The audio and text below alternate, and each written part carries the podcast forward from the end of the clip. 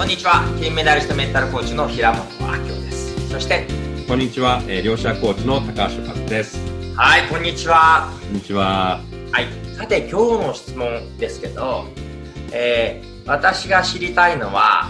他人軸で生きてきた私から自分軸にシフトするには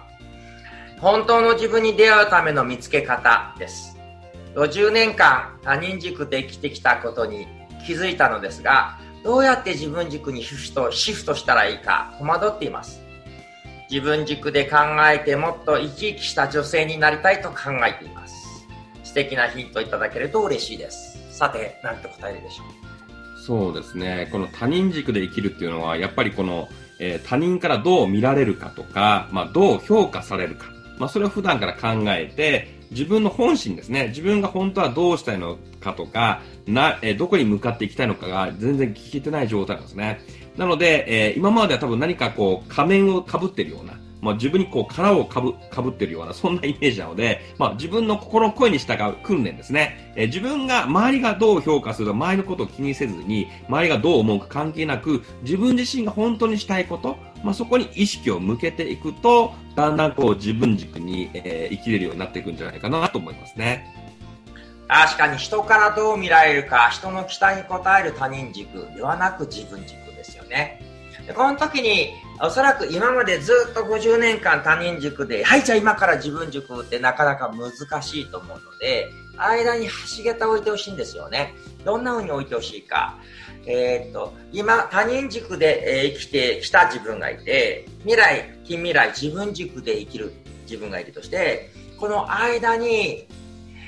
もう一つ新しい自分を置いてほしいのは、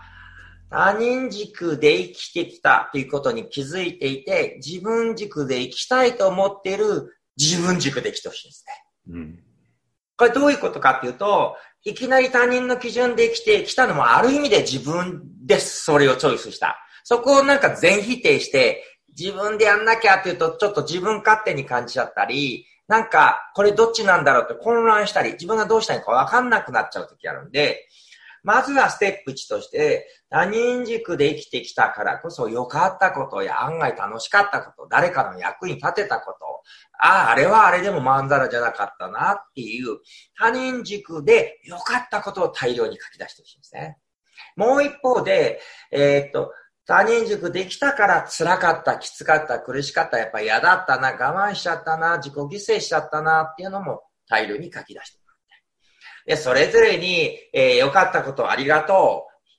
そして、こういうのがあるから、そろそろ自分軸に移行するねっていうのを生きてる時期がちょっとしばらくあってよくって、そうするとちょちょっとずつだんだんバランスが、そうだよなあ、こういういいこともあったけど、やっぱり嫌だから、こういう部分で自分軸生き始めたいな、みたいな感じで移行していただければと思うんですけど、どうでしょうか？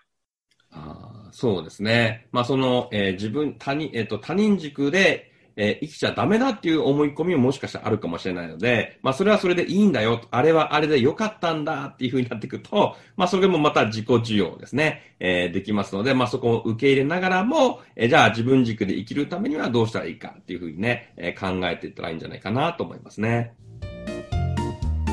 ことで、もしよかったらワンアクションは、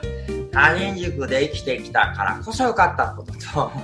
ま、やっぱり他人軸で嫌だったことを両方出してみて、今は移行期間として思っていただけたらいいかなと思いますね。はい。ありがとうございます。はい、ありがとうございます。